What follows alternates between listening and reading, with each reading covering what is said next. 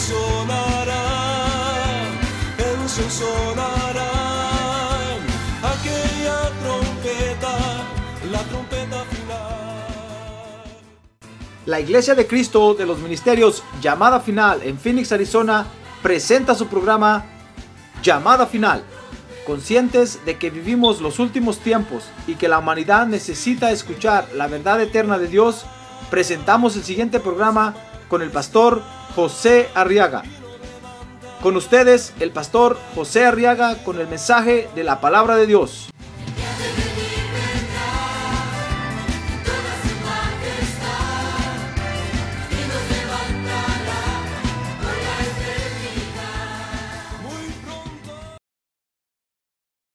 por favor, y vamos a, a recibir el consejo de Dios, hermano. ¿Quiere usted que Dios lo aconseje? Sí. Dios es un consejero por excelencia. Y le gusta dar consejos. Llegó usted al lugar indicado. Dios nos va a hablar hoy. A ver, diga, a ver, dígale gracias, Señor, porque me vas a hablar hoy. Gracias. Muy bien, libro de Génesis capítulo 19, dice el verso 27. Y Abraham se levantó muy de mañana y fue al sitio donde había estado delante del Señor. Dice el verso 28, Génesis 19. Y dirigió la vista hacia Sodoma y Gomorra y hacia, y hacia toda la tierra del valle y miró. Y aquí el humo ascendía de la tierra como el humo de un horno.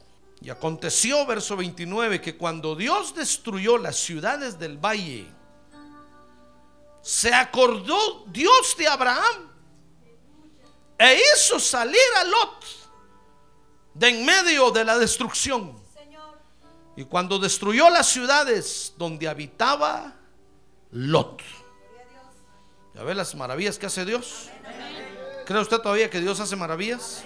Sí, Dios hace maravillas, hermano. Dice usted gloria a Dios. Muy bien, fíjese que cuando Dios tomó la decisión de destruir Sodoma y Gomorra. Miren las decisiones que toma Dios a veces, hermano. Dice Génesis 19, 29, que hizo salir a Lot de en medio de la destrucción. Antes, momentito antes de que salieran, dice que los mensajeros de Dios que llegaron a sacar a Lot le dijeron, mira Lot, corre, sal de aquí, porque mientras tú estés aquí no podemos hacer nada. Y en cuanto Lot salió corriendo y vieron los mensajeros de Dios que ya llevaba unas cuantas mías corriendo a 100 metros planos, hermano, porque iba salvándose por su vida. Imagínense cómo puede correr alguien cuando se está salvando por su vida. Si, si, cuando ha habido un temblorcito, ¿se acuerda cómo salimos corriendo? Ni, los zapatos nos acordamos de ponernos, hermano. Y usted deja colgada su bata y dice, por si tiembla la agarro y me la pongo. Y cuando viene el temblor, no se acuerda uno ni de jalar la sábana para taparse. Aquí no tiembla, gracias a Dios, pero se acuerda cuando estábamos allá, ¿verdad? Que nos agarraban los temblores horribles. Cuando los mensajeros vieron que Lot ya había corrido lo suficiente, hermano, Dios entonces destruyó Sodoma y Gomorra. Fíjese que esa salida de Lot de Sodoma y Gomorra, hermanos, se debió a que Lot había estado esperando en el Dios de Abraham.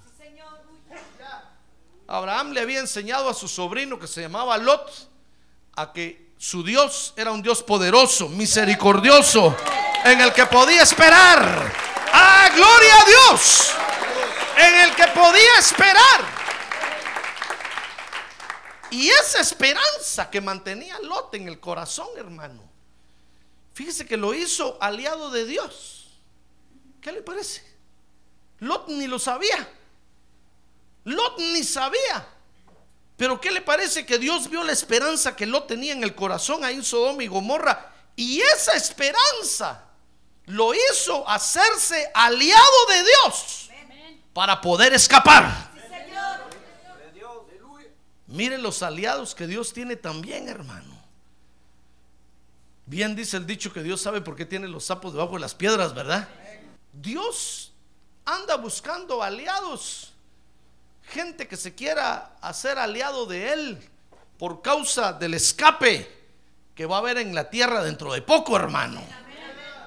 Porque los juicios de Dios vienen sobre la tierra y Dios está buscando personas que se quieran aliar con Él por el escape, por causa del escape. Así como Lot, que por tener la esperanza en el Dios de Abraham, Dios tomó en cuenta eso, hermano, y lo hizo su aliado. Y antes de destruir Sodoma y Gomorra, dice que fuego cayó del cielo sobre esas ciudades, hermano.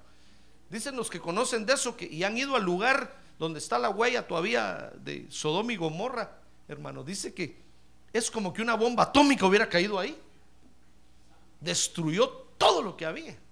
Y a todos los habitantes, oiga, ancianos, mujeres, niños. Mujeres tal vez embarazadas, niños de pecho. A todos los aplastó. Pero antes de que cayera el fuego, Dios se dio cuenta que ahí estaba Lot, fíjese hermano. Dios haber dicho, ¿qué está haciendo ese ahí? ahí estaba viviendo Lot. Y Dios se dio cuenta que Lot era su aliado. Y antes de la destrucción lo mandó a rescatar y lo jaló y lo salvó. ¡Ay, gloria a Dios! A ver, diga, gloria a Dios. Pero ¿sabe por qué? ¿Por qué Dios hace esas cosas? Porque dice la Biblia, fíjese que Dios está vigilando el comportamiento de los hombres en la tierra, hermano. Mire, la estructura de Dios es una estructura tan grande que aunque Dios quisiera detener un juicio, no lo puede detener porque hay muchos debajo de él que están viendo la maldad de los hombres. Dios, dice la Biblia, tiene vigilantes, tiene ancianos, tiene una serie de creaciones que están en la estructura de Dios, pertenecen a la estructura de Dios. Y ellos son los que le llegan a decir a Dios, allá, mira, Señor, allá Vieras allá en Sodoma y Gomorra le fueron a decir, qué horrible está el asunto. Eso ahí no se puede vivir. Entonces Dios tuvo que tomar una decisión, hermano, haber llamado a sus consejeros, se ha haber reunido con sus consejeros y haber dicho, bueno, ¿qué hacemos con Sodoma y Gomorra? Y todos han de haber votado 10 contra uno Que sean destruidos. Dios está vigilando el comportamiento de los hombres sobre la tierra. ¿No cree usted que el hombre pecó, se independizó de Dios y ya el hombre es independiente para hacer lo que quiera? No, hermano. Dios sigue vigilando el comportamiento. Por ejemplo, dice Génesis capítulo 6, verso 5. Mire, mire cómo Dios vigila. Dice, y el Señor vio que era mucha la maldad de los hombres en la tierra y que toda intención de los pensamientos de su corazón era solo hacer siempre el mal. Ahí está hablando de los días de Noé. ¿Qué le parece que Dios vino a la tierra a ver cómo se estaban multiplicando? Mire, Dios vigila cómo se multiplican los hombres en la tierra. Y dice, y dice ahí la Biblia que cuando, que cuando Dios vio que el desarrollo de, de la reproducción de los hombres sobre la tierra era un solo degener, hermano. Porque dice que comenzaron a tener relaciones con seres no humanos. Comenzaron a mezclarse con seres que venían a la tierra y comenzaron a tener hijos y, y de ellos nacieron, nacieron unos hijos raros. Dice que nacieron unos humanos valentones, los, los, los Giborim. Nacieron, fíjese, unos humanos súper hermosos, hermano. Cualquier parecido, semejanza es pura coincidencia. No lo digo por usted o por mí. Lo digo porque usted ve en la televisión hoy gente tan hermosa, hermano. Y usted dice, ¿cómo hacen esos para, para alcanzar esos bíceps que tienen? Si usted y yo vamos al gimnasio a hacer, por más que hagamos, hermano, Pero esos tienen unos, unos cuerpos tan hermosos, unos perfiles tan bien hechos, una dentadura tan perfecta. Usted y yo tenemos más placas que saber qué, hermano. Que se ríen así y una dentadura blanca. Y hasta de anuncio, hasta para ponerlos en los anuncios los utilizan. Dice, oh, blanqueese los dientes con esto y ponen a unos de esos así. Y ahí está la gente comprando. Nunca se le van a poner blancos los dientes. Porque esa es gente rara. La otra vez había un hermano en la iglesia y siempre nos encontrábamos en la parada del bus para irnos después del culto. Y tenía un gran afro así, mire hermano, hermoso. Y entonces un día nos contó que, porque empezamos a preguntar, hermano, ¿y tú dónde trabajas? Entonces nos dijo, yo trabajo haciendo anuncios de la televisión. Ah, sí, digamos, sí. Estoy haciendo tal anuncio, ¿no han visto? Sí, he visto el anuncio, pero no he puesto atención quién sale ahí. Soy yo, dijo. Porque me están pagando tal shampoo, tanto por hora, por sacar mi pelo lindo, para que digan, miren cómo pone el shampoo el pelo, y él saca la cabeza ahí. Y son mentiras, hermano. El shampoo no, era el shampoo, era el pelo ya de él así. Mire, mire lo que, mire lo que, lo que el mundo hace. Nos ponen gente con, una, con un six pack aquí en, aquí, aquí en el estómago, hermano, jalando unas pesas así. Compre estas pesas, así se va a poner usted. Y ahí está toda la gente comprando. Y por más que uno estira esas cosas, hermano, más panzón se pone. Y se frustra uno, ¿verdad? Y uno dice, no. Cuando Dios vio que se estaban reproduciendo y que estaban haciendo seres terribles en la tierra, Mire cómo Dios, Dios vigila cómo se multiplican los hombres en la tierra. Por eso tenga cuidado cómo se multiplica usted, hermano. Dice la Biblia que hay un orden de Dios para multiplicarse. Porque la infidelidad atrae juicios y condenación. Dice, pastor, pero yo solo tengo a mi esposa, aún con su esposa. Usted tiene que tener cuidado de cómo se multiplica con ella. Dice la Biblia que no tiene que pensar en otra, ni ella en ningún otro. Porque el pecado, la infidelidad atrae los juicios de Dios. Mire, dice Génesis 11:5 que Dios no solo vigila cómo se multiplican, sino que también vigila cómo los hombres construyen en la tierra. Mire hasta lo que vigila Dios, dice Génesis 11:5, y el Señor descendió para ver la ciudad y la torre que habían edificado los hijos de los hombres.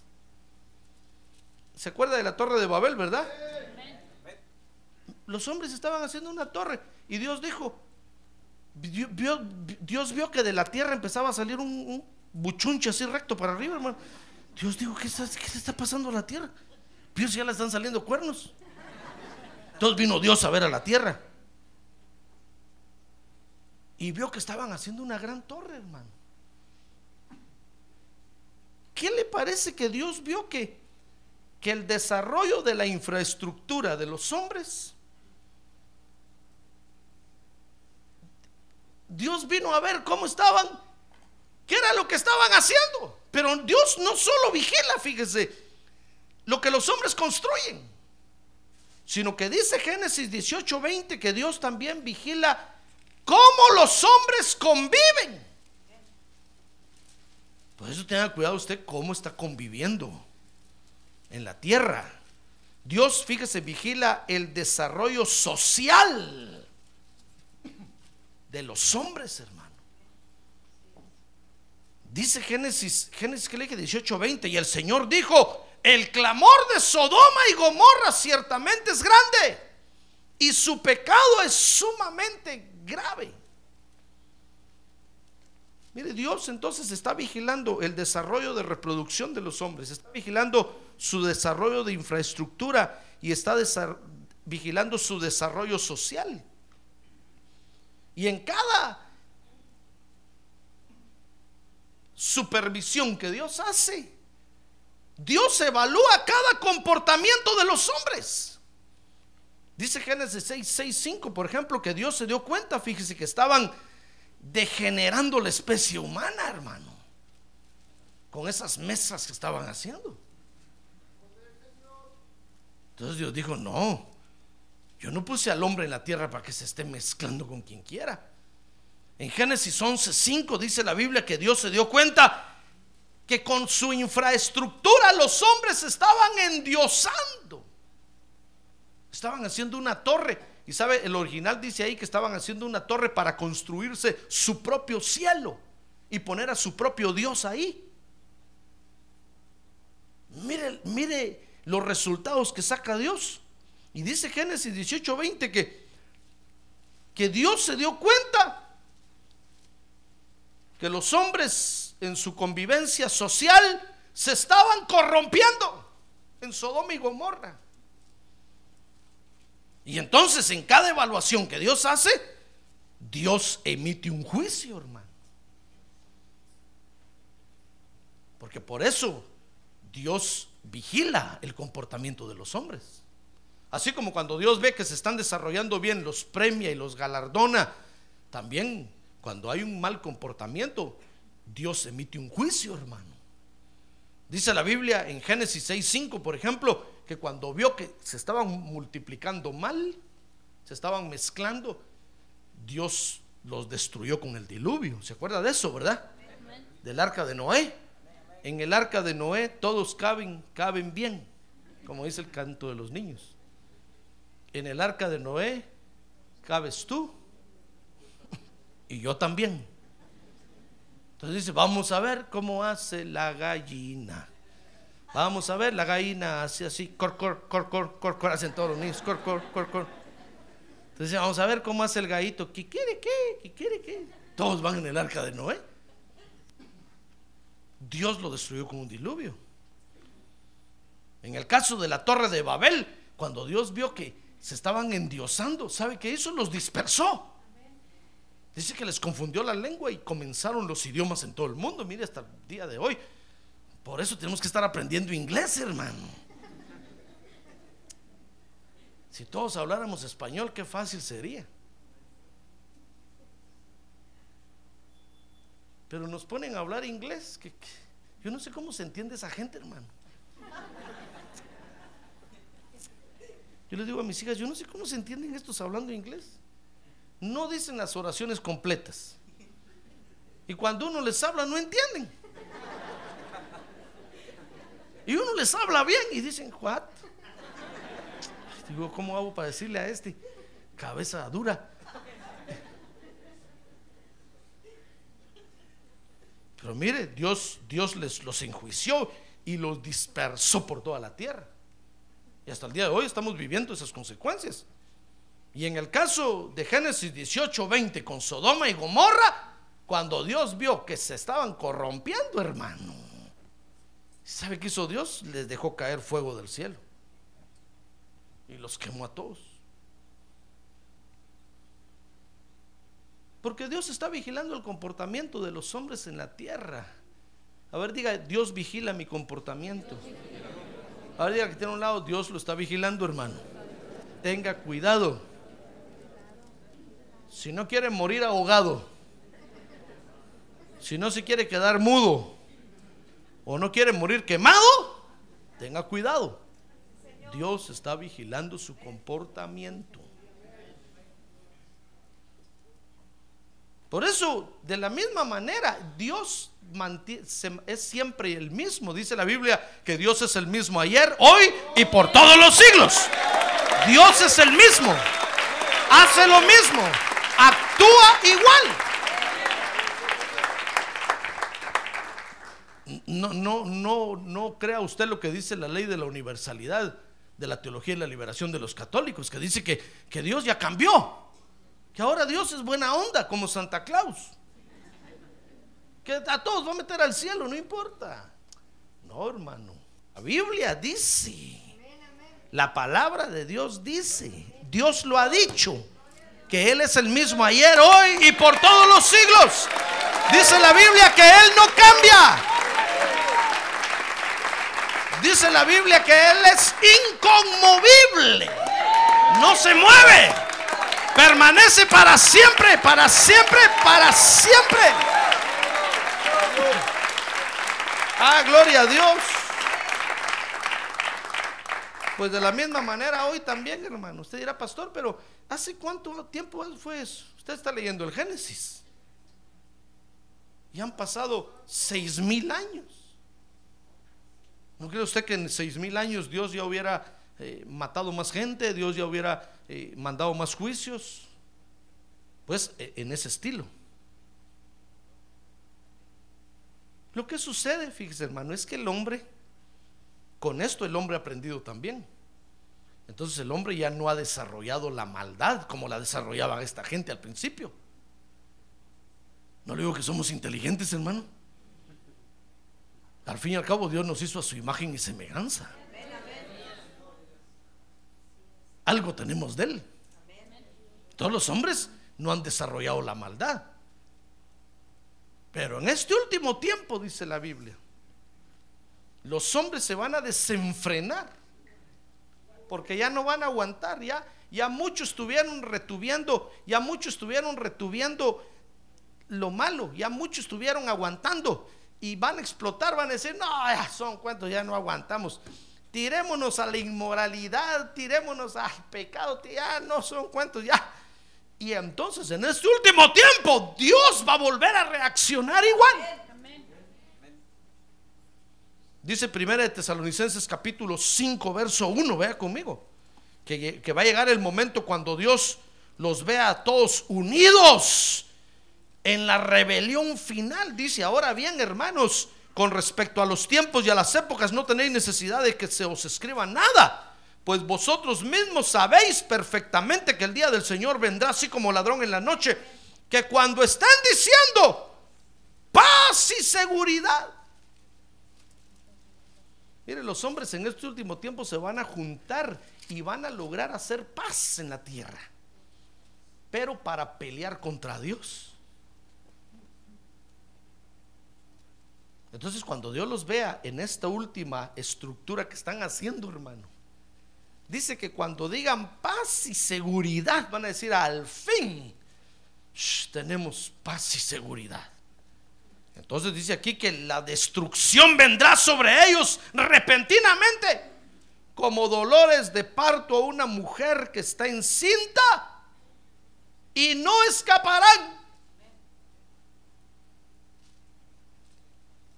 Lo que está por, por venir sobre la tierra, dice la Biblia, hermano, que nunca antes ha pasado.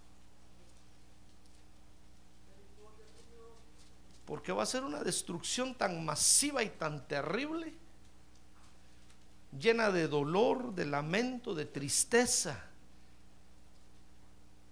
Dice ahí que va a ser como la noche. Ya ve que en la noche es donde más siente uno los dolores, hermano. ¿Sí o no? Mire, en el día los niños sí, ahí se pasan jugando. Nomás empiezan las 9 de la noche. Las 10 de la noche empiezan, ay, ay. Y uno dice, tenías que esperar la noche para empezar a quejarte. ¿Por qué no te quejaste a las 10 de la mañana? Si todo el día has pasado jugando ahí ahorita. Y empiezan, ay, mi oído, ay, a una de la mañana, ay, ay. ¿Por qué cree usted que los hospitales a esas horas cobran más caro? Porque saben que a esas horas todo el mundo se queja, hermano.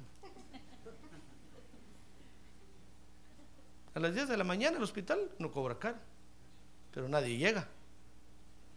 Pero a la 1, 2 de la mañana está lleno, aquí hay unas colonas, hermano, como el viernes negro así.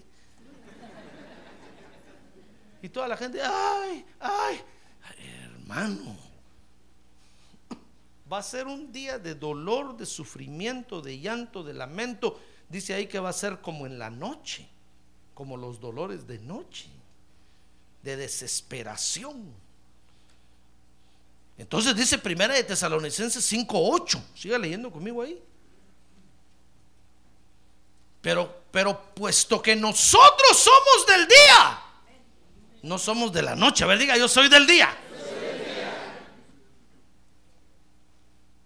A ver, diga, yo soy del día. Yo tengo mi hermano, el menor de mis hermanos, que es morenito. Entonces cuando nos paraban a los dos decían, ¿y usted por qué salió uno blanquito y otro negrito?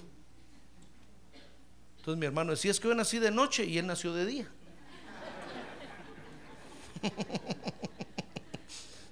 Antes de que empezaran a meter duda, peor si no es de tu papá.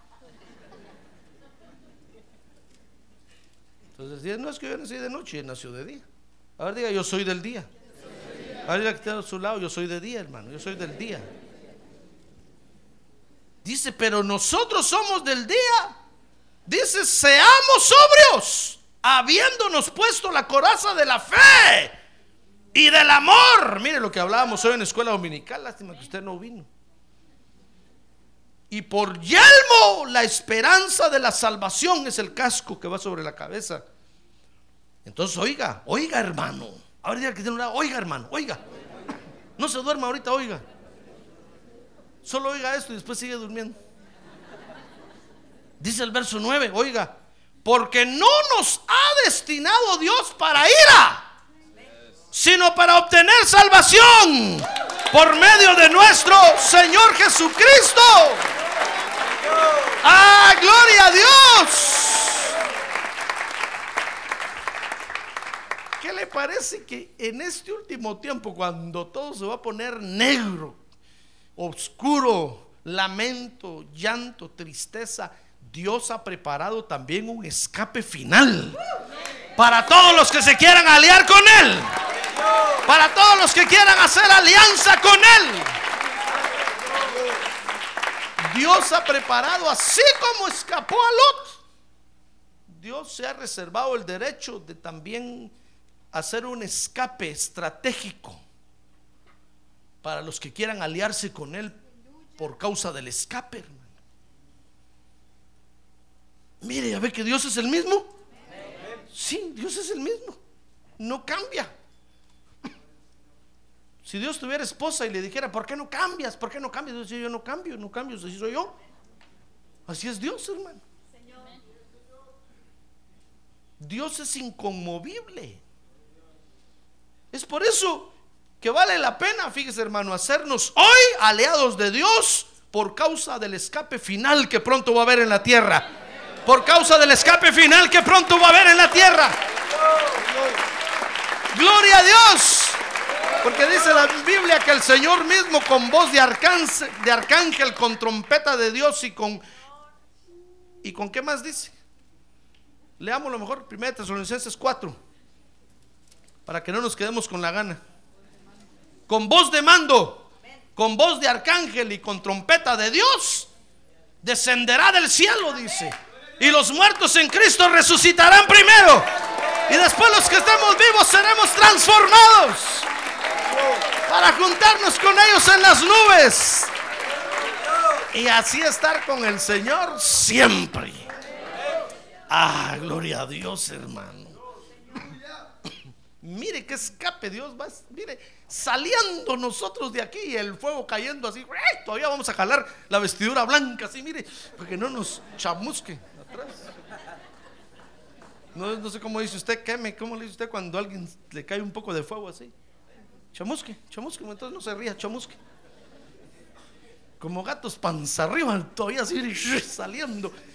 Allá atrás cayendo el fogonazo y nosotros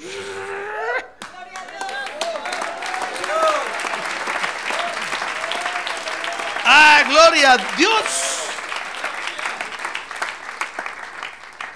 Vale la pena hacerse aliado de Dios por causa de ese escape final que va a haber, hermano.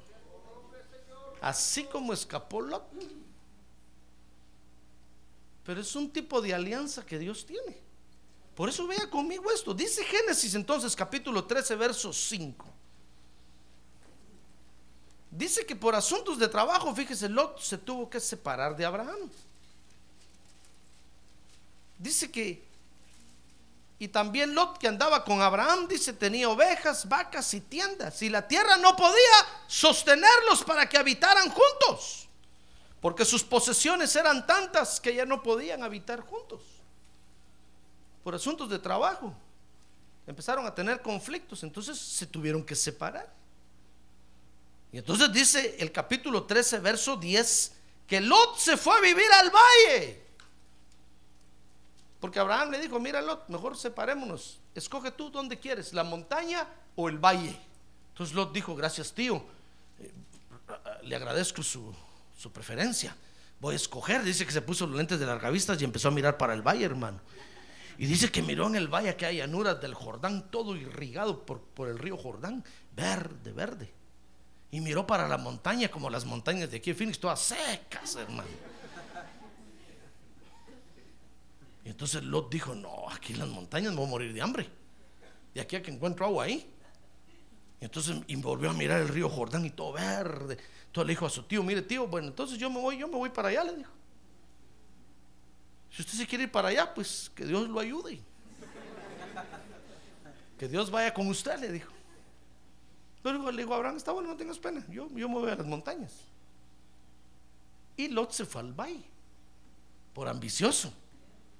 Y dice que viviendo en el valle, llegó, llegó hasta, eh, fue extendiendo sus tiendas, sus tiendas, hasta llegar a vivir a Sodoma y a Gomorra. Mire el lugar que llegó. Y Abraham allá en la montaña, tranquilo, hermano. Porque lo que no sabía el pobre Lot tampoco, hermano, era es que Dios es un Dios que se manifiesta en los montes, no en los valles. Ah, gloria a Dios, en los montes. Por eso David decía, alzaré mis ojos a los montes, ¿de dónde vendrá mi socorro? O de dónde vendrá mi socorro. Porque Dios es un Dios que se manifiesta en los montes. En, en cambio el otro, Lot se fue al valle, hermano, y fue a vivir a Sodoma y a Gomorra. Ahora, estas ciudades, dice Génesis 13, 13, dice que estas ciudades estaban corrompidas. Dice, y los hombres de, Sodoma eran malos y pecadores contra el Señor en gran manera. Fíjese que eran ciudades que, que de adrede, hermano, por molestar, por estar en contra de Dios, hacían lo malo. Mire dónde fue a vivir, mire qué vecinito se consiguió aquel.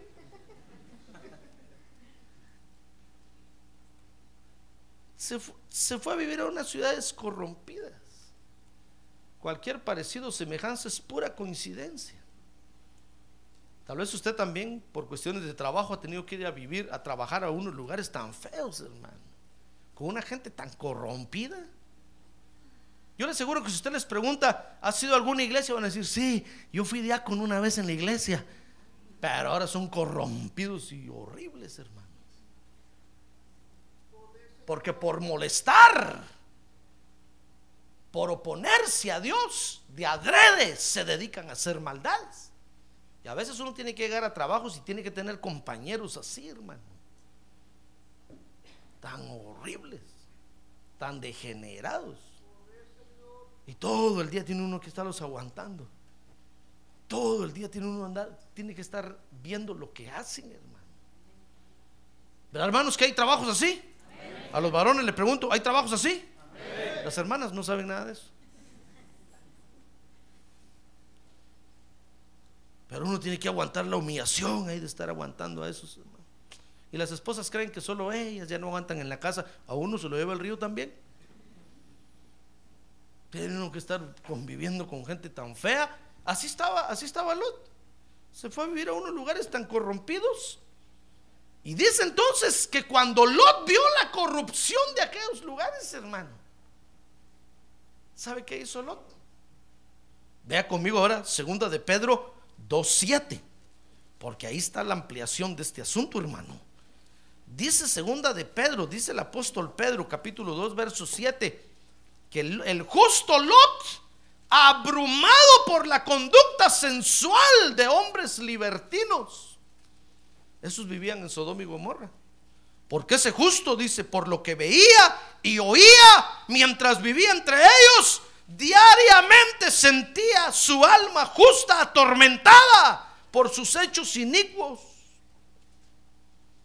Y entonces dice ahí que el Señor entonces sabe rescatar por de tentación a los piadosos y reservar a los injustos bajo castigo para el día del juicio. ¿Sabe qué hacía? ¿Sabe qué hacía Lot? Cada vez que llegaba a su casa, o, o se ponía a arrepentirse, hermano. cada vez que, que iba, que, que salía a la ciudad a negociar y veía todas las maldades y todo lo que estos hacían, hermano, regresaba Lot y dice que se, se sentaba en las puertas de la ciudad a afligir su alma todos los días. Y esa, esa aflicción que Lot hacía de su alma, hermano, por causa de la corrupción que veía en el mundo, ¿qué le parece que esa aflicción lo hizo hacerse aliado de Dios? Dios miró a Lot y dijo, si este, si este se aflige, está pidiendo perdón. Siente la contaminación que el mundo le da. Y sabe, venía a la iglesia y cada culto de Santa Cena venía a tomar Santa Cena Lot, hermano. Aquí lo miré yo. Venía a decirle, Dios, perdóname, por favor. Yo soy un pecador. Hace el Espíritu le decía, no, los corrompidos son aquellos, Señor, pero yo vivo entre ellos, como con ellos, platico con ellos. Me siento contaminado. Perdóname por mi culpa, por mi culpa, por mi grandísima culpa. Y entonces tomaba Santa Cena y Dios le decía, va, perdonado, perdonado Lot. Renuevo el pacto contigo. Sigue adelante. Y el próximo mes ahí venía Lot otra vez, Señor, ya no aguanto. Hay tanto pecado en el mundo, tanta corrupción, tanta degeneración. No puedo ver la tele un rato tranquilo porque empiezan a poner cosas horribles. Y lo peor de todo es que eso me atrae. Dios, perdóname. Y Dios le decía, está bueno, porque estás afligiendo tu alma, te perdono. Borrón y cuenta nueva, otra vez. Eso es afligir el alma, hermano. Arrepentirse y pedir perdón. Ahora, si usted siente que su alma ya se puso cueruda y ni eso, eso ya no le hace mella, entonces póngase a ayunar. Dígale, alma, te voy a afligir ahora sí con ganas. Voy a ayunar ocho días. Póngase a ayunar. Y va a ver cómo se va a afligir su alma, hermano. ah, gloria a Dios. Su alma se va a poner delgadita, delgadita, finita, finita, finita. Y va a ver que su alma le va a decir, uy, con qué facilidad oigo la voz de Dios. Qué claro. Ahora sí, ¿verdad? Le va a decir, ahora sí, ¿verdad? Porque a veces el alma se empieza a poner, empieza a engordar, hermano. Estoy hablando de su alma que tiene usted adentro.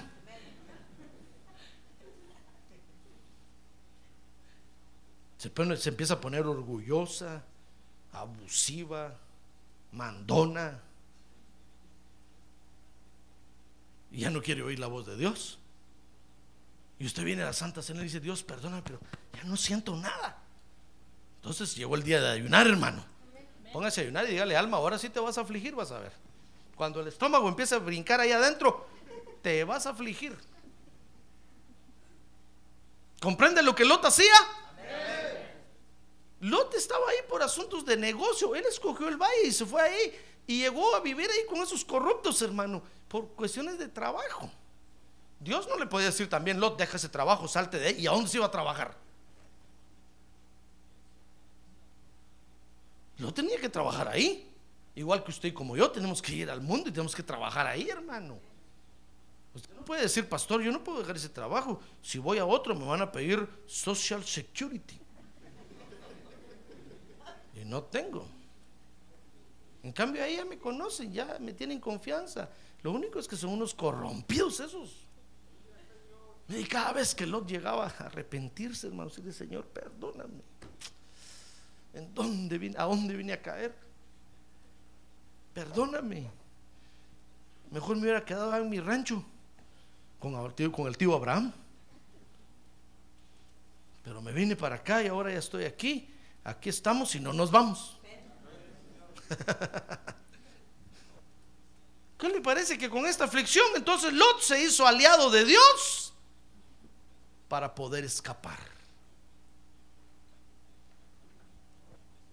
Entonces, note hermano, la alianza con Dios nos va a permitir escapar. Ahora diga, mi alianza con Dios me va a permitir escapar.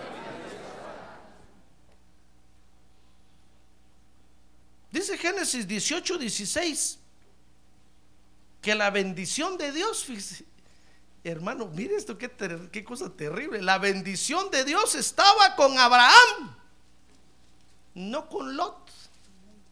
¿Qué le parece? Léalo conmigo, Génesis 18, 16. Dice ahí que entonces los hombres se levantaron de ahí y miraron hacia Sodoma y Abraham iba con ellos para despedirlos. Y el Señor dijo, ocultaré a Abraham lo que voy a hacer, puesto que ciertamente Abraham llegará a ser una nación grande y poderosa. En él serán benditas todas las naciones de la tierra. Lot, usted no oye que Lot esté ahí. Lot era un metiche, hermano. Cuando Dios llamó a Abraham de Ur de los Caldeos, Lot se le prendió. Y Dios le dijo, va, está bueno, pues llévate a este tu sobrino, de algo te sirve en el camino. Aunque sea para que te cargue los bultos. Aunque sea para que te cargue las petacas. Y se lo llevó. Y miren, el Lot ya estando en Canaán empezó a prosperar con su tío. Y dice que llegó a tener tanto como su tío Abraham.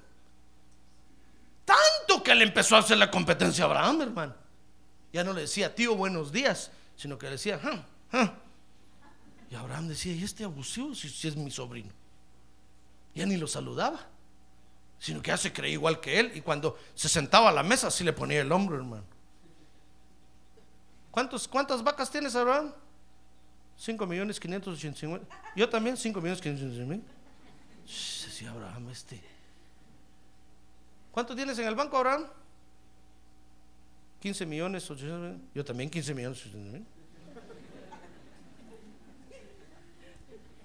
Mire, Lot prosperó tanto como su tío, tanto que el tonto se engañó. Él pensó que Dios lo estaba bendiciendo a él. Y no se dio cuenta que, que la bendición se la daba Dios a Abraham y por metiche le salpicaba a él un poquito, hermano. Mire, mire los errores que nosotros cometemos a veces.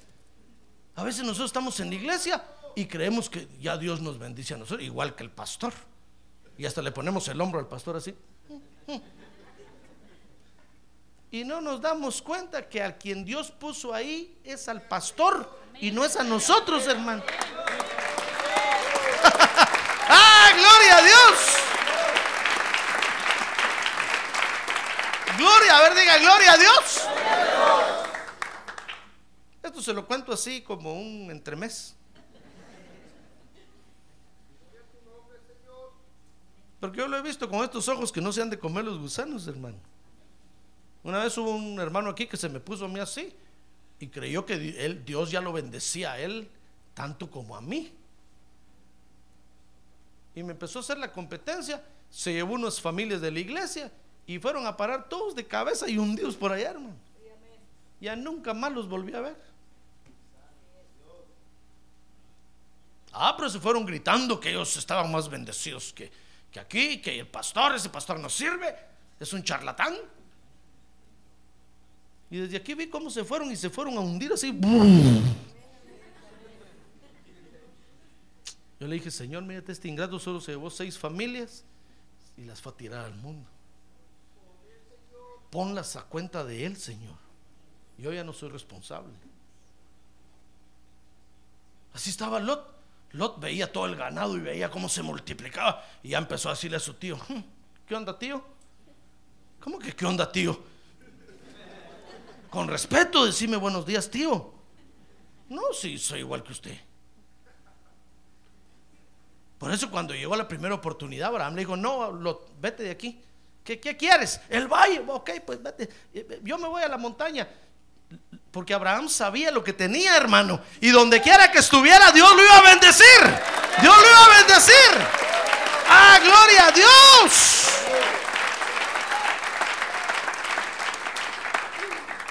Por eso, mi estimado hermano, esto nos enseña que cada uno de nosotros debe de saber de qué rango es.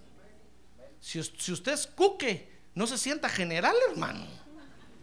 Porque usted es un soldadito. Usted no se sienta ya al general y que los demás le hagan el saludo. Tal vez cuando anda con el general de guardaespaldas, todos saludan y usted cree que a usted lo saluda. No es a usted, es al general que va ahí.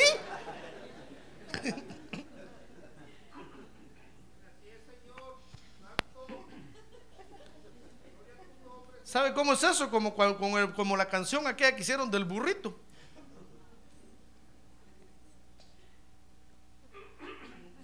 Que hay, ¿quiénes son más burros que el burro?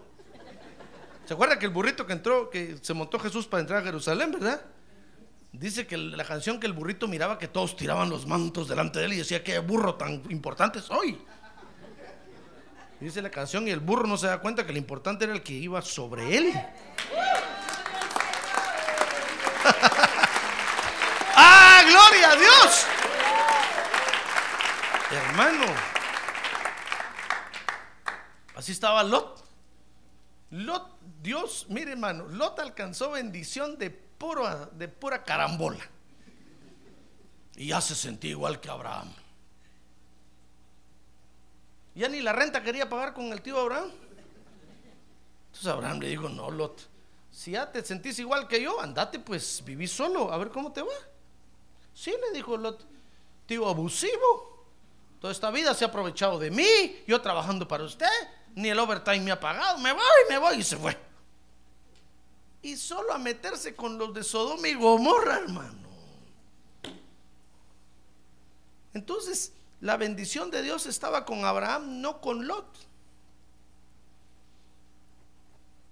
Por eso un día Lot, fíjese, lo perdió todo. Fíjese que dice, dice la Biblia que un día lo perdió todo. Cuando se había ido de donde su tío, lo perdió todo. Y le fueron a decir al tío, fíjese que, fíjese que Lot está en el bote, tío. O, Abraham, señor, Mr. Abraham. ¿Sabe dónde está su sobrino Lot? En la cárcel. Allá en Florence está. Oh, dijo Abraham, ¿y qué pasó? Pues vinieron los reyes del oriente. Dice que estaba viviendo en Sodoma y Gomorra. Vinieron los reyes, cinco reyes del oriente, atacaron a Sodoma y Gomorra y se llevaron a Lot prisionero con todo y sus pertenencias. Entonces Abraham dijo, no, lo tengo que ir a rescatar. Al fin y al cabo es mi sobrino. Y dice que armó a los criados de su casa 300 y se fueron a pelear y derrotaron a los reyes del oriente. Y rescataron a Lot y lo trajeron con todas sus pertenencias, hermano. ¡Ah, gloria a Dios!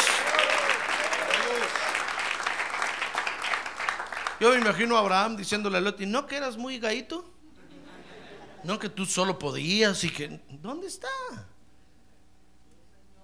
Lo perdiste todo. Si no es porque yo te voy a rescatar, ¿qué? Lot no se daba cuenta que la bendición no estaba con él, sino que con Abraham. Dice la Biblia que ahí en Sodoma y Gomorra Lot no logró dominar a los sodomitas. A los de Gomorra no sé cómo se dice, hermano. Gomorritas o gorritas. No logró dominar a los de Sodoma y Gomorra como Abraham estaba dominando a todos los cananeos y fereceos, eteos, jebuseos, jerjeseos y todos los feos allá en Canaán. ¡Ah, gloria a Dios!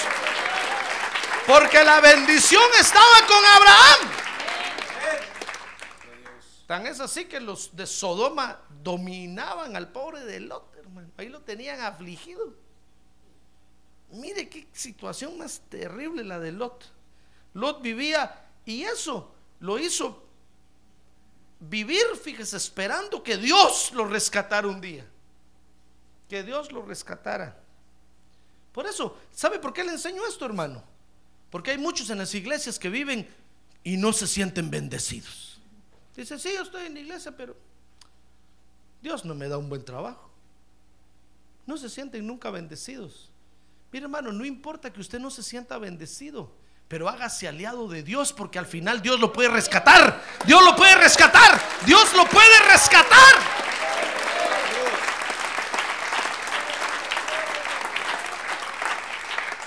Hay muchos que están en las iglesias y ven al pastor y dicen, oh, sí, el pastor porque está gordito. Él tiene su comida segura. Qué feo, pero uno. Pues sí, es que, hermano, Dios tiene Abrahams, Abraham sobre la tierra. Gente con las que hace pactos de bendición y a ellos los bendice. Pero si usted y yo no recibimos nada, no seamos tontos, hermano. No por eso va a decir usted, no, yo dejo la iglesia, me voy, tanto pedirle a Dios y nunca me da. Y el pastor ni le pide y el carro nuevo le da. Y yo estoy va a pedirle y nunca me da. Pues dése cuenta entonces que si Dios está bendiciendo al que está a su lado, déjelo hermano, tal vez él tiene un pacto de bendición con Dios, Dí- dígale a Dios, gloria a Dios, aleluya, amén Señor. Me le voy a pegar, tal vez algo me salpica y me cae algo. Tal vez el carro viejo que ya no quiere, tal vez me lo regala.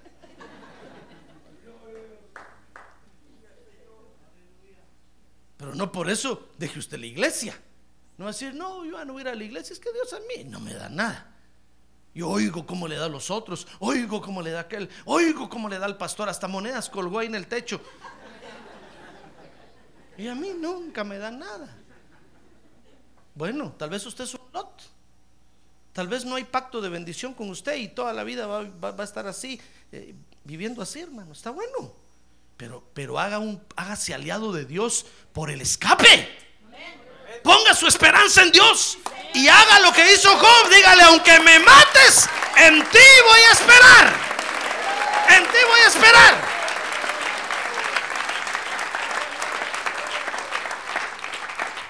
Si usted no tiene bendición de Dios y es de los que se mantiene quejando, no, es que mí Dios no me quiere. Yo he visto cómo la fulanita rápido le escucha. Y yo va de orar y va de... No se lamente. Aprenda que Dios tiene Abrahames en la tierra con los que hace pactos de bendición. Y aquellos nada más hacen, hacen así y a Dios los entiende, hermano. ¿Y sabe qué hicieron así? Dijeron, quiero un pastel de chocolate hoy a mediodía. Y ahí está el pastel de chocolate a mediodía, hermano. Y usted se asusta, usted dice, Dios te oye, ¿verdad? Sí, es que tiene un pacto de bendición con Dios.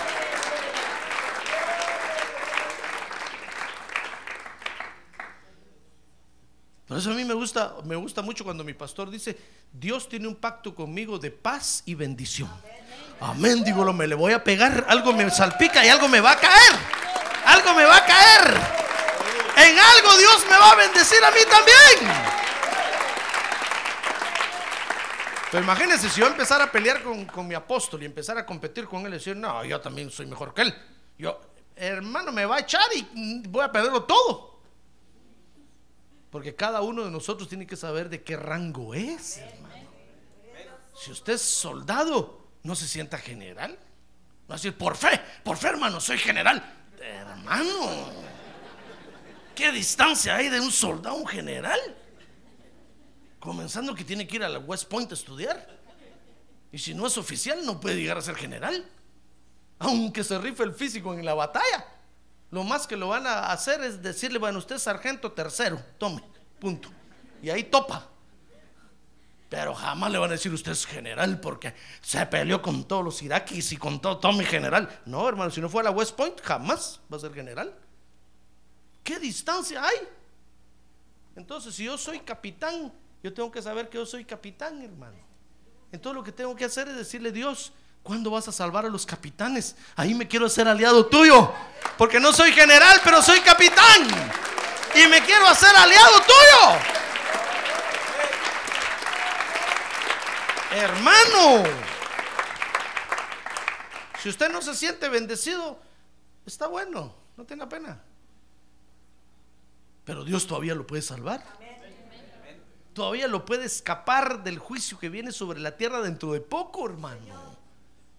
Muchos creen que porque no, no tienen bendición material o, otra clase de bendición en la iglesia, creen que, que ya, ya Dios se olvidó de ellos. No, hermano, no. En primer lugar, usted péguesele al que tiene bendición, péguesele, hágase cuate de él, hágase cuate. Y sepa que Dios lo está bendiciendo a él, no a usted.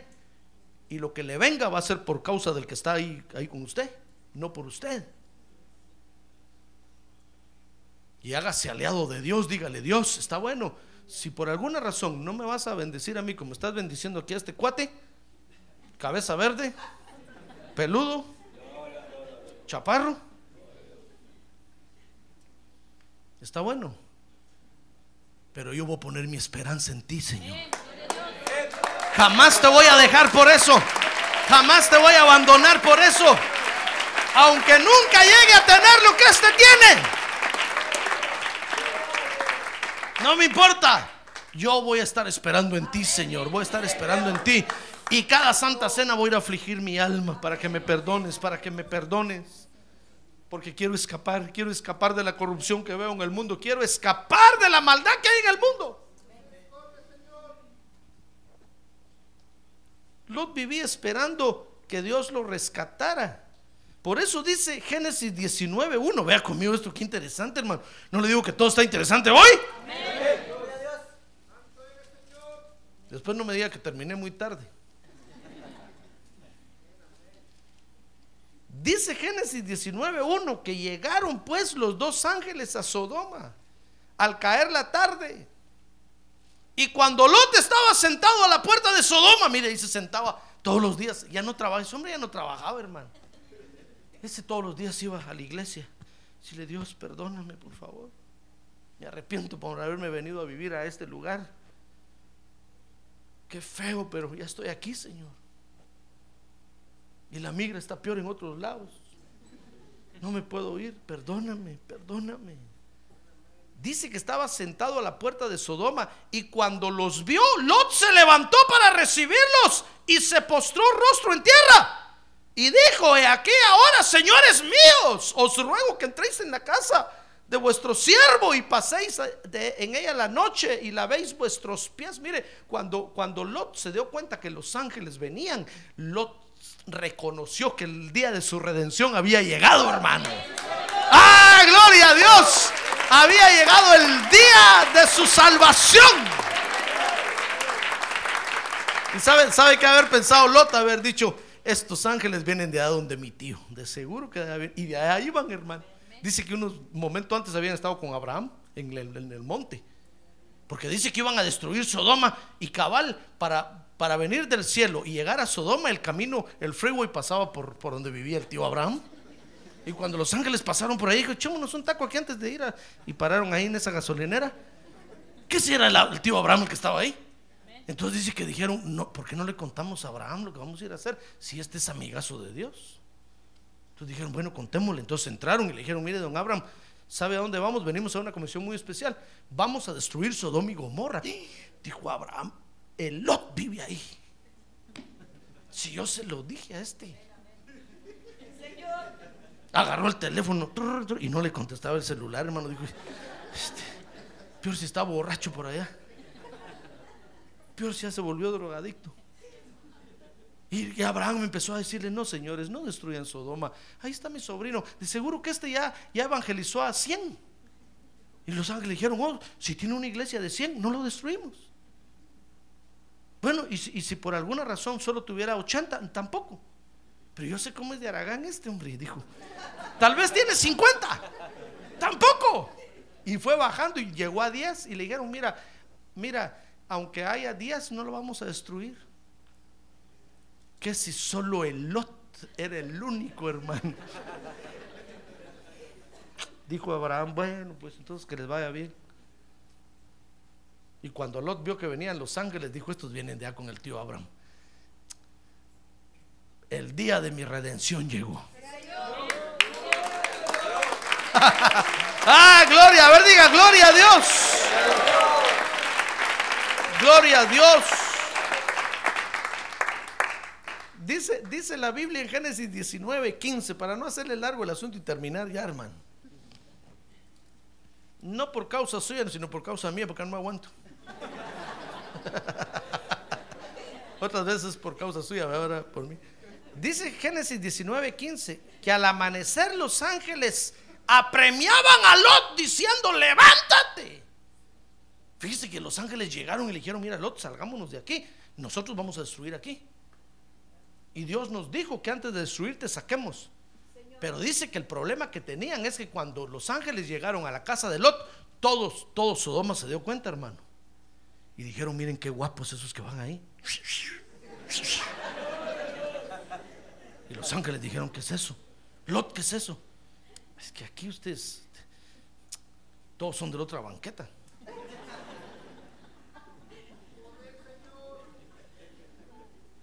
Dice que los ángeles hermanos a puras penas lograron meterse a la casa. Dice que todos los hombres de Sodoma, usted lo puede leer ahí, dice que llegaron, se juntaron y querían agarrar a los ángeles, hermano. Dice que a puras penas lograron meterse a la casa. Y Lot cerró la puerta. dice que Lot les decía por la ventanita, señores, por favor, respeten, estos son, son mis visitantes. Dice que decían, no, sácalos. Queremos tener relaciones con ellos. ¿Sabe qué hizo el Lot? Dice que le dijo, miren, tengo dos hijas, dos hijas vírgenes aquí, tómenlas a ellas, hagan con ellas lo que quieran, pero a estos mis visitantes no los toquen. Así que dijeron, no, ya mujeres, ya no queremos, queremos a esos seres extraterrestres que entraron a tu casa hoy. Vimos que el ovni llegó ahí y ahí se parqueó en el techo de tu casa. Queremos a esos extra- extraterrestres. Y los decían, no, no señores, no los toquen. Son ángeles de Dios. Por eso mismo, a ellos los queremos. Y cuando dice que empezaron a empujar la puerta y empezaron, eh, hermano, dice que los ángeles dijeron, Lot, ¿te vas o te quemas con estos? Dice que lo apremiaban, mire, mire, mire, hermano, dice 19, 15, que, los- ah, que los ángeles apremiaban a Lot. Llegó el amanecer y le decían, le decían levántate. Mire, Lot estaba, estaba, estaba como abobado.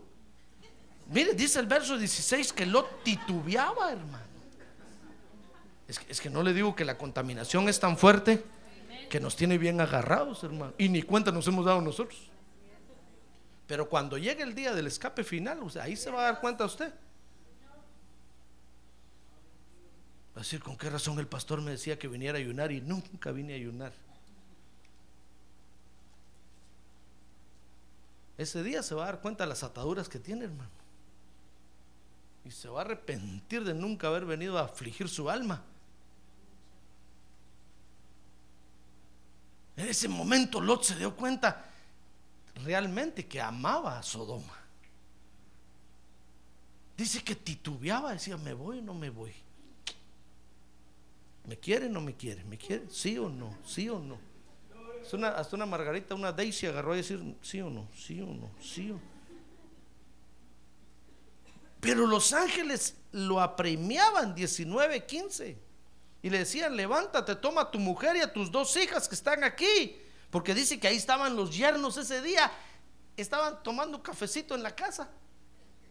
Cuando llegaron los ángeles y Lot les dijo, miren, miren, yernos, se van conmigo.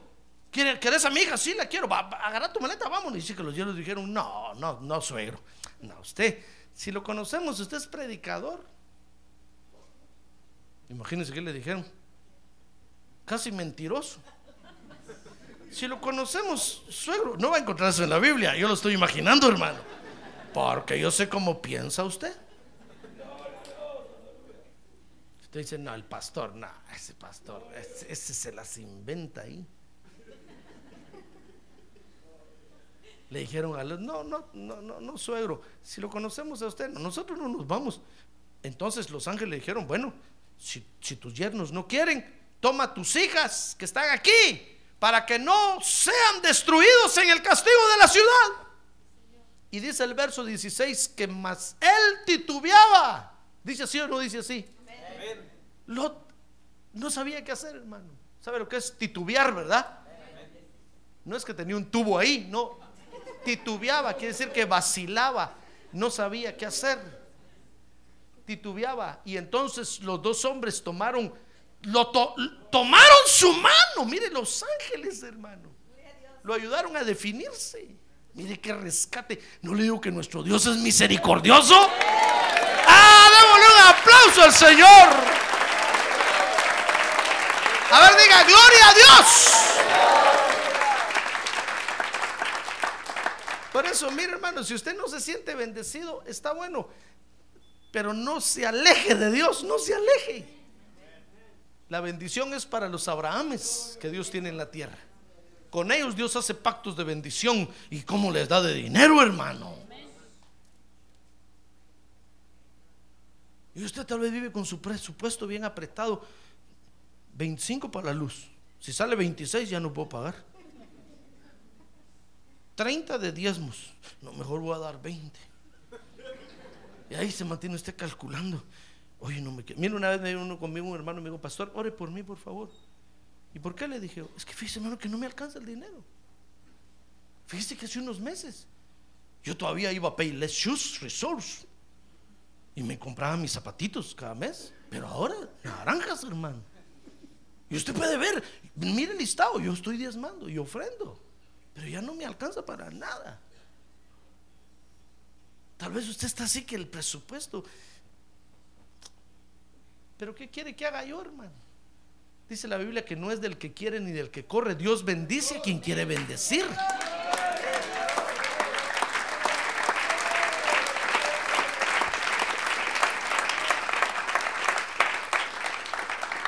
Mira, un día estaba yo en un asunto de, por cuestiones de impuestos ahí. Y una señora empezó a decir, yo no sé, ¿por qué a sus pastores el gobierno les da tantas facilidades? Si son los que mejor viven. Y yo solo oía así, hermano. Yo decía, sí, es cierto, es cierto. Dije, yo tiene razón. Si esa es la gente que mejor vive. Y yo no sé por qué el gobierno les da tantas cosas. Yo no sé por qué les, les perdonan tanto. Yo no sé por qué tanto. ¿Qué quiere que hagamos, hermano? Si Dios me bendice a mí aquí, ¿usted qué? ¡Ah, gloria a Dios, hermano! A ver, diga, gloria a Dios. Por eso cuando usted vea que voy con mi carro nuevo, diga, gracias Padre, me le voy a pegar a este pastor. Algo me va a salpicar, aunque sea lodo con esas llantas, pero algo, algo. Porque Él tiene la bendición. Él tiene la bendición y me va a llegar a mí. Algo me va a llegar. ¡Ah, gloria a Dios, hermano! Entonces tenemos que saber de qué rango somos, hermano. Y nunca pretender ser de otro rango, a menos que Dios nos suba de rango, pero mientras nos sube, tenemos que ser humildes y reconocer nuestro rango. Y tenemos que saber por dónde nos viene la bendición. Fíjese que hay hogares, hay hogares que la bendición llega por causa de la mujer. Si el marido se pelea con ella y la echa, eh, hermano, se le va a venir la pobreza encima. Comenzando que le va a caer el child support encima y lo va a dejar sin ni un len. Entonces, inteligente. Yo conozco un hermano que no venía a la iglesia, pero todos los días mandaba a su esposa a los cultos. Y la esposa me decía, fíjese, pastor, que mi esposo no quiere venir, déjelo. Decía, poco a poco, hermano, no, no lo force, déjelo. Pero sí le interesa que yo venga a los cultos. Porque un día me dijo, fíjate que sabes de qué me di cuenta. Que cuanto más vas tú a la iglesia, más me bendice Dios a mí. Cuando tú dejas de ir, se me acaban los negocios. Por favor, anda, anda, anda, anda. La esposa decía, tengo que servir hoy, andate, andate. Tengo que, tengo que ir a, andate, no tengas pena. Tengo que ir al evangelismo, andate, andate, andate. Digo, qué marido tan inteligente. Por lo menos reconoce dónde viene la bendición, hermano. Hay hogares que la bendición llega por causa del esposo. Y la mujer le dice, no, te voy a dejar, déjelo, se le va a venir la pobreza encima y, lo va a y la va a aplastar. Entonces tenemos que saber de qué rango somos, hermano. Si no somos rango de bendición, peguémonos con los que tienen la bendición, hagámonos amigos de ellos. Y algo nos va a brincar, así como Lot. Pero no por eso, no por eso deje usted la iglesia. No se sienta triste por eso. Porque también hay escape para usted. También hay escape para usted. Mire, si Lot hubiera estado en la montaña con su tío Abraham, desde allá junto con su tío, con los binoculares, hubieran visto cómo caía el fuego sobre Sodoma, hermano. ¡Bum! Y tío, qué buena se le echó Dios, ¿verdad?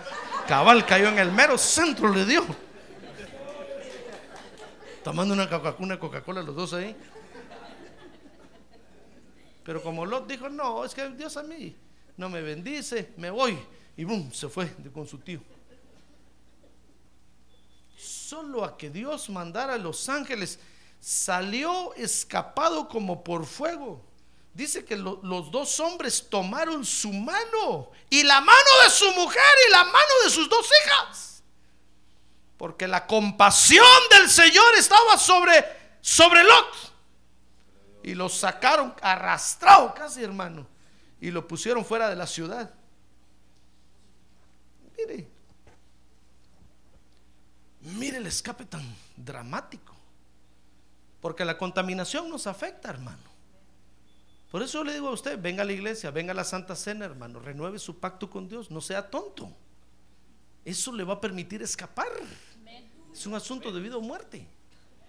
Pues dice, no, es que Dios no me bendice. Me estoy en los cultos y ni siento nada, hermano. Yo, yo miro que el pastor se hasta rojo, se pone de lo. Y yo no siento nada. Pues es que, hermano, pero no sea tonto. Usted diga, aunque no sienta nada, y voy a estar porque ahí está la bendición. Y voy a escapar, voy a escapar. Yo voy a escapar. Aflica su alma. Mire, mire 19, 17.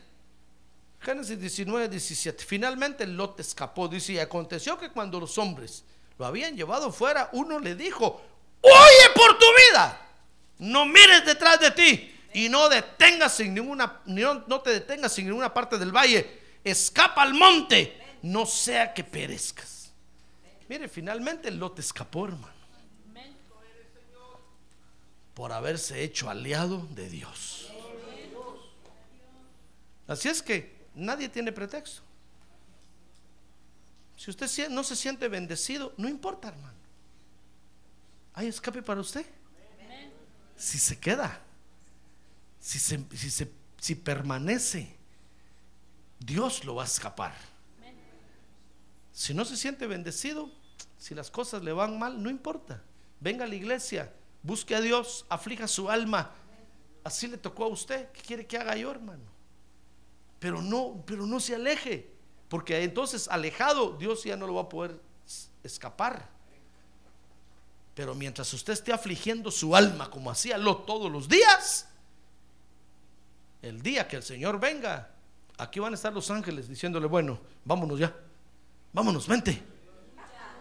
Y aunque usted diga, ya no quiero, vente, lo van a jalar. Y va- vamos a escapar, hermano. Vamos a escapar de la ira que viene sobre el mundo. Vamos a escapar. ¿Cuánto más si usted es un, un Mr. Abraham? Super bendecido. Mire, Abraham estaba en el monte, cerca de la presencia de Dios. Ese no tuvieron que venir los ángeles a levantarlo. Ya estaba allá. Cuando Lot llegó allá, ya estaba Abraham allá. Pero si usted es como yo, que tal vez no somos de ese rango, no, no nos entristezcamos, hermano. Pues vámonos contentos, porque hay esperanza para nosotros. Mientras aflijamos nuestra alma. Amén. Cierre sus ojos. Cierre sus ojos. Hoy llegó el día de aliarse con Dios, hermano. Hágase aliado con Dios por causa del escape que pronto vendrá a la tierra. Dice la Biblia que habrá un día de escape final. Por causa de ese escape, hágase aliado con Dios. Aflija su alma. No importa lo que usted esté viendo en el mundo. No importa el lugar donde usted trabaja. No importa lo que lo rodee, hermano. Aflija su alma. Aflija su alma. Aflija su alma. Aquí en la tierra, donde quiera que usted vaya, en cualquier lado va a haber ya corrupción, degeneración. Va a haber en- endiosamientos de los hombres por todos lados, hermano. Los hombres hacen infraestructura para endiosarse. Los hombres se multiplican para mezclarse. Los hombres se corrompen, hermano. A donde quiera que vaya. Lo único que nos queda, hermano, es venir a la iglesia y decirle, Dios mío, perdóname a mí, por favor, perdóname. Yo quiero escapar. Yo quiero escapar de todo esto el día que tú vengas, el día que mandes tu juicio. Yo quiero escapar. Así como escapó Lot, yo quiero escapar. Afligiendo nuestra alma, mi estimado hermano, el Señor va a venir por usted también.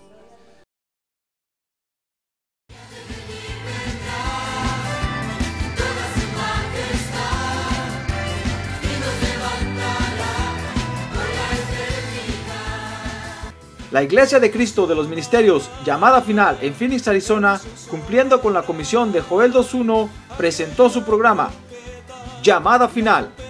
Esperamos que nos vuelva a sintonizar la próxima semana a la misma hora por esta emisora. Los invitamos a nuestras reuniones en el 6023 Norte 71 Drive, esquina con Bethany Home Road.